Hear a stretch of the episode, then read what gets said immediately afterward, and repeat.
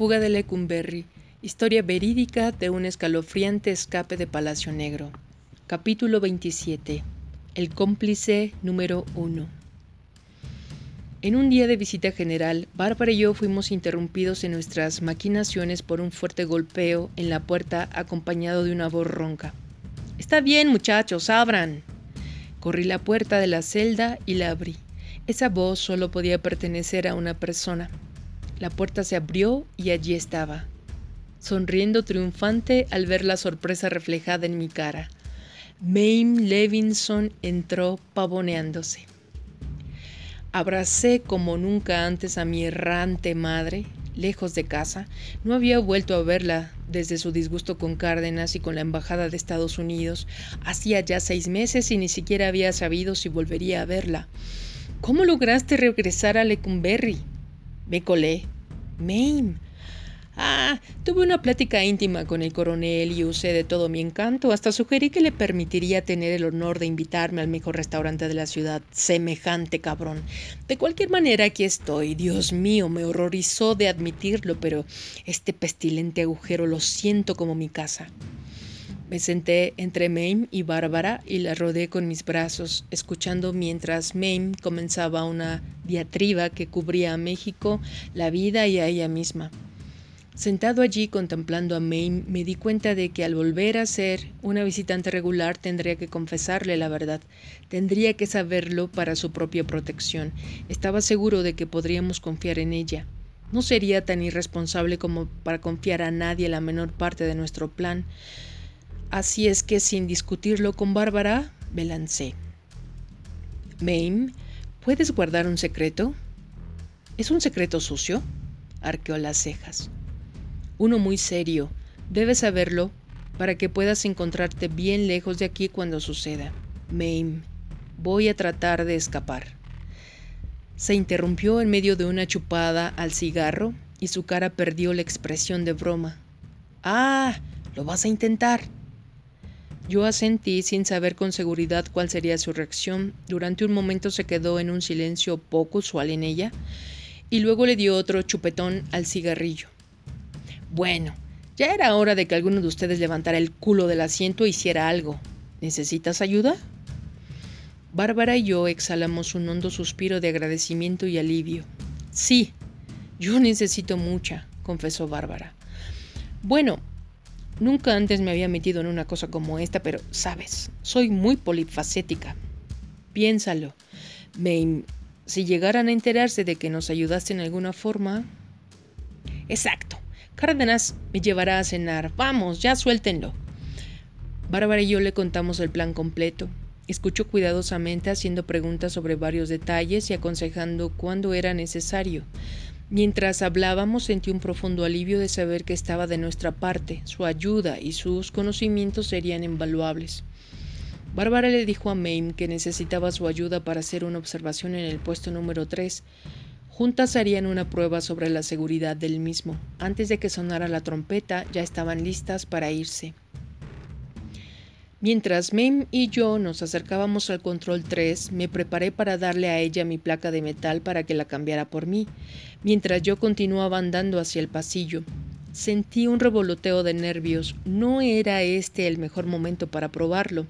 Era un día del primer turno de guardia y como habíamos salido de la crujía unos minutos antes, había solo unas cuantas mujeres en los mostradores para suministrar la distracción que necesitábamos para lo que íbamos a hacer. Yo lo había visto suceder muchas veces durante mis estudios de las últimas tres semanas. Para evitar la multitud, una mujer entregaba a alguna amiga su placa de metal y se adelantaba al próximo puesto de control. La amiga intercambiaba las dos placas de metal por los dos pases y luego se reunían en el pasillo. Era como separarse de una barra atestada mientras la pareja de uno obtenía los tragos. Eficiente y simple. Y tan frecuente Pensaba yo que los guardias se habían acostumbrado a ello y no les importaba. Si Mame y yo lográbamos hacerlo en un día del primer turno de guardia y con pocas mujeres alrededor, sabríamos con certeza que Dwight podía tener éxito con su propia versión de esta maniobra en un día de turno de la tercera guardia, cuando habría una multitud abrumadora. Le di a Mame mi placa y me seguí de frente, sin mirar a los guardias. Tres metros, seis metros, casi llegaba al pasillo cuando oí unos pasos que corrían tras de mí. ¡Psst! ¡Güera! ¡Ven aquí! Me quedé inmóvil. Volteándome con rudeza, el guardia me hizo volver al puesto de control número 3. Podía ver a Mame con su mano sobre el brazo del otro guardia, hablándole con su voz más dulce. Él sonreía y le guiñaba el ojo, pero se puso serio repentinamente cuando vio a su compañero que se aproximaba conmigo. Entonces ambos se arrancaron. A gritos y con voces amenazantes nos hicieron saber que habíamos violado las reglas y que podíamos ser arrestadas allí mismo por cometer un acto tal. Yo traté de hablar, pero el guardia me ordenó que me callara.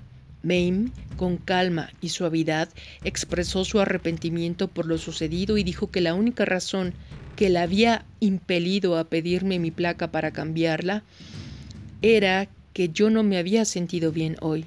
Yo puse cara de dolor. El guardia nos dejó ir después de un discurso sobre la importancia de que yo cambiara mi propia placa por mi propio pase. Esas eran las reglas, dijeron volviéndose hacia Mem, y no importaba qué tan mal se sintiera alguien, la próxima vez me iría muy mal. Muy bien, dijo suavemente Mame, agradecida y protectora al mismo tiempo. Claro que sí, claro que sí, jefe. Finalmente seguimos nuestro camino. El corazón me daba tumbos. Si no hubiera sido por la escena perfecta de Mame con los guardias, las cosas pudieron haberse puesto feas, pero mientras caminábamos pasillo abajo hacia la rampa, Mame me animó. Cálmate, ¿quieres? Todo lo que esto significa es que él tendrá que hacerlo en un día del turno de la tercera guardia. De cualquier manera, ya sabías eso. Quiero decir que los de la tercera guardia son tan viejos que están todos medio ciegos, por Dios.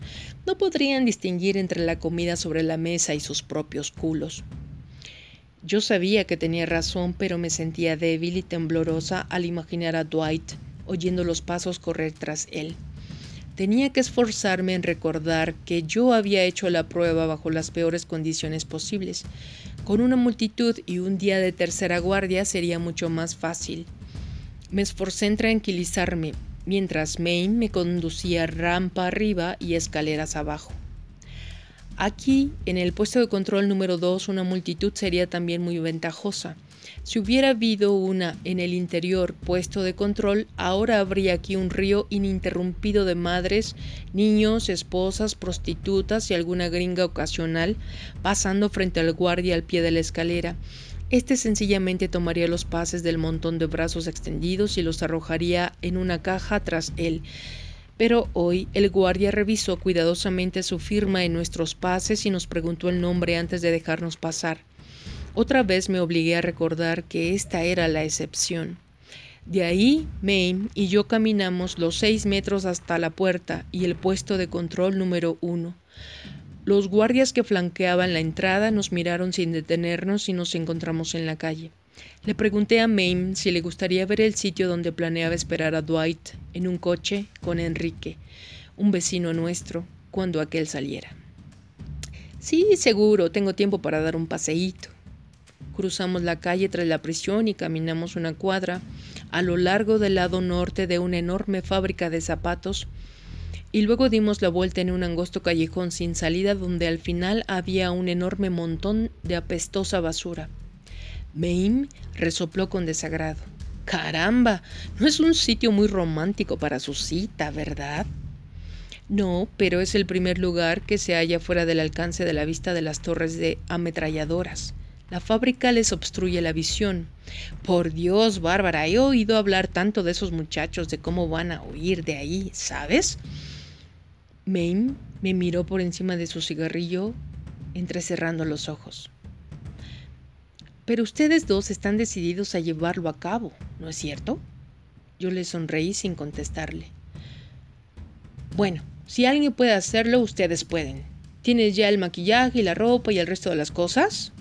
Una película, una peluca también. Por Dios, Bárbara, esto es tan emocionante. Quiero decir, siento escalofríos y de solo... No pensaba comenzar a comprar esas cosas esta semana para empezar a planear cómo meterlas a la prisión. Será más fácil cuando vea lo que tengo entre manos. ¿Por qué esperar? Te puedo llevar a un magnífico centro comercial nuevo, muy nuevo que tenemos en Echegaray y oye, ¿te hablé alguna vez de mi amiga Ginger? Pues tiene las maravillosas tiendas de pelucas. En ese momento la interrumpí con fuerte abrazo. Me encontraba sentada frente a un enorme espejo probándome peluca tras peluca. Ginger, la amiga de Mame, revoloteaba a mi alrededor exclamando que cada una de ellas era más preciosa que la anterior. La mayoría de ellas se veía ridículamente falsas, con excepción de una color castaño, de corte que caía con largas ondas. Me estudié cuidadosamente con ella tratando de imaginármela en Dwight. El color difería bastante del color de pelo de Dwight como para despistar, pero no lo suficiente como para que no pudiera usarla con su color de piel. Las ondas eran naturales y sin exageración y suavizarían los ángulos de la cara de Dwight y era lo bastante larga para taparle las orejas y el cuello grueso. ¿Qué te parece, Mame? ¿No crees que sería mejor esa afro color platino? Sonreía, pero sus ojos me observaban fijamente en el espejo. Gabriel me miraba con mucha atención. Te ves distinta, mami. Eso me decidió. Pagué la peluca y nos fuimos. Me encontré disfrutando del colorido y movimiento del centro comercial mientras seguía a Mame a través de la enorme tienda de departamentos, una especie de equivalente mexicano de Macy. Me di cuenta de que esta era la primera vez que salía a alguna parte desde que habíamos llegado a la Ciudad de México. Era un descanso sentirse lejos de la prisión por una vez, andar de compras una tarde con mi amiga. Mi amiga se había detenido bajo una luz estroboscópica en el departamento de discos y examinaba los últimos álbumes de rock. Pero yo la arrastré hasta el departamento de ropa sport para dama.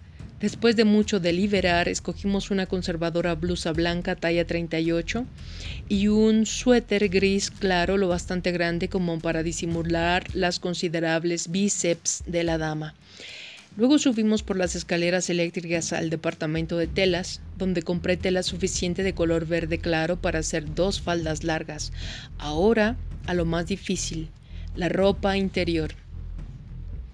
Después de escoger pantimedias talla extra grande, nos dirigimos a la sección de brasieres. Mame y yo compramos varios modelos, unos con rellenos de espuma, otros con, refuerzo de alambre para soporte extra. Eso no lo necesitaría la dama, no con los pechos que tenía.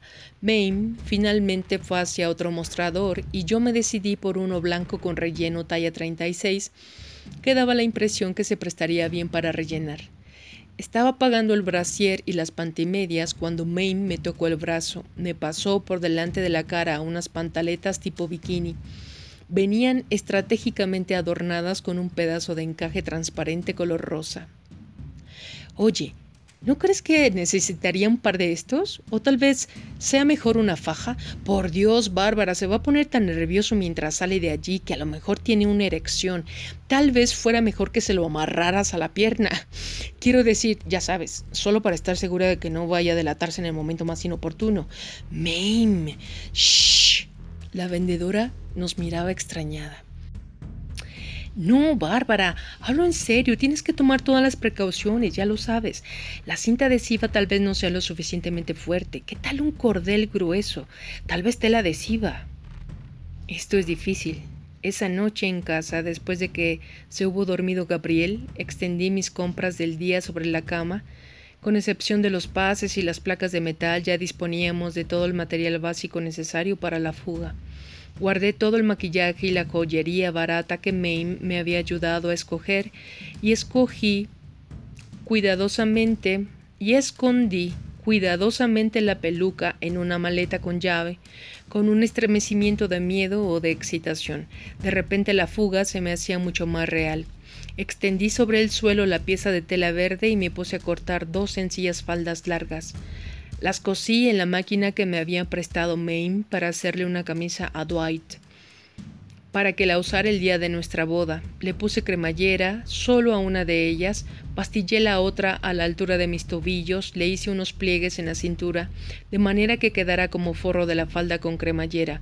Luego uní la cintura de las faldas con puntadas decorativas, doblando el borde del exterior sobre el de la interior. El toque final era un volante fruncido desmontable, hilvanado al dobladillo por la parte exterior. Me probé esta creación y me estudié en el espejo de cuerpo entero. La falda era un poco pesada, pero por lo demás se veía perfecta. Tendría que añadir un cinturón para apretarla en la cintura, de forma que me ajustara. Tan pronto llegara a la celda de Dwight, separaríamos las dos faldas, yo usaría el forro y Dwight escondería la suya. La falda sería lo suficientemente larga para cubrir los grandes músculos de sus pantorrillas y se vería perfectamente femenina y victoriana. La ropa sería la parte más fácil de contrabandear, pero como hacía bastante bulto era difícil esconderla en la celda, de modo que tendría que ser de las últimas cosas que metiera. Lo primero era lo primero. Antes que nada tenía que meter a la prisión 10 artículos de maquillaje. Saqué la camisa de boda que estaban bordando para Dwight y me subí con ella a la cama para pensar mientras bordaba. No había que pensar si quieren esconder cosas en mi ropa. Hasta las celadoras más descuidadas se ocupaban siempre de revisar todas las costuras y forros. Por más que tratara yo de evitarlo, había solo una forma de meter artículos de maquillaje a la prisión, internamente. Yo nunca había sufrido un registro interno por parte de las celadoras. Aunque tenía yo muchos remilgos acerca de usar ese método, tendría que arriesgarme, pero únicamente en los días de la tercera guardia, cuando eran menos rígidas las celadoras y llevando a Gabriel conmigo para que sirviera de distracción en la entrada defensor, donde las celadoras nos conocían. No podía apartar de mi mente el problema de los pases. Falsificarlos perfectamente era la cosa más crítica que tenía que hacer, y ya era hora de empezar a pensar cómo lo iba a realizar. Los pases se e-, expedían de un color distinto cada día, y yo nunca podría saber a ciencia cierta cuál de los ocho colores sería usado en un día determinado. Como los colores de las falsificaciones tendrían que corresponder exactamente con los verdaderos, había empezado a arrancarles una esquinita a cada diferente pase. Cuando salía de la prisión y estas pequeñas muestras las tenía guardadas, pegadas en una hoja de papel. Pero el problema más difícil era imprimir la información correcta en los pases. No solo tendría que memorizar cada una de las palabras y números, sino los tipos exactos, los márgenes y espacios, aparte del tamaño correcto de los pases. En alguna forma tendría que lograrlo todo esto antes de poder pedir a un impresor que los falsificara. Tanto que hacer y solo faltaban diez semanas para el 17 de diciembre. Escuchaba el silencio del cuarto, ya era tarde, estaba muy cansada, recogí el bordado a medio hacer para guardarlo. Esta noche había terminado la figura central detallada de uno de los paneles, un pegaso blanco con alas de plata que salía caracoleando de la hocha hacia la luz del día, pero las figuras de Dwight y la mía eran todavía apagados esbozos a lápiz sobre la espalda. Al día siguiente, Bárbara y Gabriel pasaron por la reja como disparadas por un arco. Mientras yo me inclinaba a besarla, se siguió de frente hacia la escalera. ¡Apúrate! La seguí a mi celda llevando en mis brazos a Gabriel. Antes de que pudiera abrazarla, me ordenó. Cierra la puerta. Así lo hice, aunque no entendía por qué. Tan pronto estuvo cerrada la puerta, Bárbara se sacó de debajo de la falda dos pases azules arrugados y me los extendió. La cara le brillaba de alegría. Eran pases de entrada para visitantes. El guardia lo estuvo haciendo todo deliberadamente despacio para ver si le daba una propina. Cuando no le di nada, se fue a otro mostrador para darle el pase a otra mujer. Así es que aprovechando que no me miraba, me robé estos. Magnífico, pases auténticos, los examiné. Era una impresión complicada, pero no imposible de duplicar. Sin embargo, este era un pase para el martes y necesitábamos uno para el miércoles, pero al menos ya teníamos algo. Bárbara y yo nos sentamos en la litera para discutir el plan, mientras Gabriel daba de comer a los gatitos. Felices por tener los pases que Bárbara se había escamoteado, nos pusimos a hablar sobre la parte más peligrosa del proyecto. Contrabandear bajo la vigilancia de las celadoras los artículos de maquillaje. Bárbara me explicó calmadamente la decisión a que había llegado de pasarlos uno por uno escondidos internamente. Yo vacilaba. Hacía poco tiempo que había sido una celadora de la tercera guardia la que había armado un lío con los pasteles de mi cumpleaños, y cualquiera de ellas podía, repetidamente, tomar la decisión de hacerle el primer registro interno a Bárbara. Meditamos sobre este problema cuando de repente la celda se llenó con el olor de perfume francés. Gabriel, que había estado muy calladita jugando, se acercó a nosotros para enseñarnos algo. Era una ampolleta de perfume. Pensando dónde podría haber encontrado una pieza de contrabando tan rara dentro de la prisión, le pregunté de dónde procedía. Gabriel me dijo muy tranquila que la había traído ella misma. ¿Traído? ¿Cómo? Con una leve sonrisa de conspiración, se tocó tranquilamente el bolsillo del overol. Aquí. Bárbara y yo nos miramos sintiendo una inspiración simultánea. Eso era. Esa era la forma de meter el maquillaje, pintar un poquito los labios de Gabriel con lápiz labial y luego meterlo en el bolsillo de su overol. Rápidamente empezamos a hacer conjeturas. Bárbara podría ponerle a Gabriel un poncho de lana sobre la ropa para disimular. Del toque de la celadora, cualquier bulto de la delatador. Ella estaba segura de que en la entrada de defensor jamás detectaría nada en los registros superficiales que le hacían a Gabriel y si llegaran a hacerlo, Bárbara fingiría sorpresa. Regañaría a Gabriel por tomar su maquillaje cuando ella no la veía y le diría a la celadora que lo dejaría fuera. Un contrabando inofensivo. Confiábamos en que este medio serviría para la mayoría de los artículos y para lo que fuera conveniente. Bueno, Bárbara todavía tenía su propio escondite. Pero cuando sonó la trompeta, Estábamos jubilosos.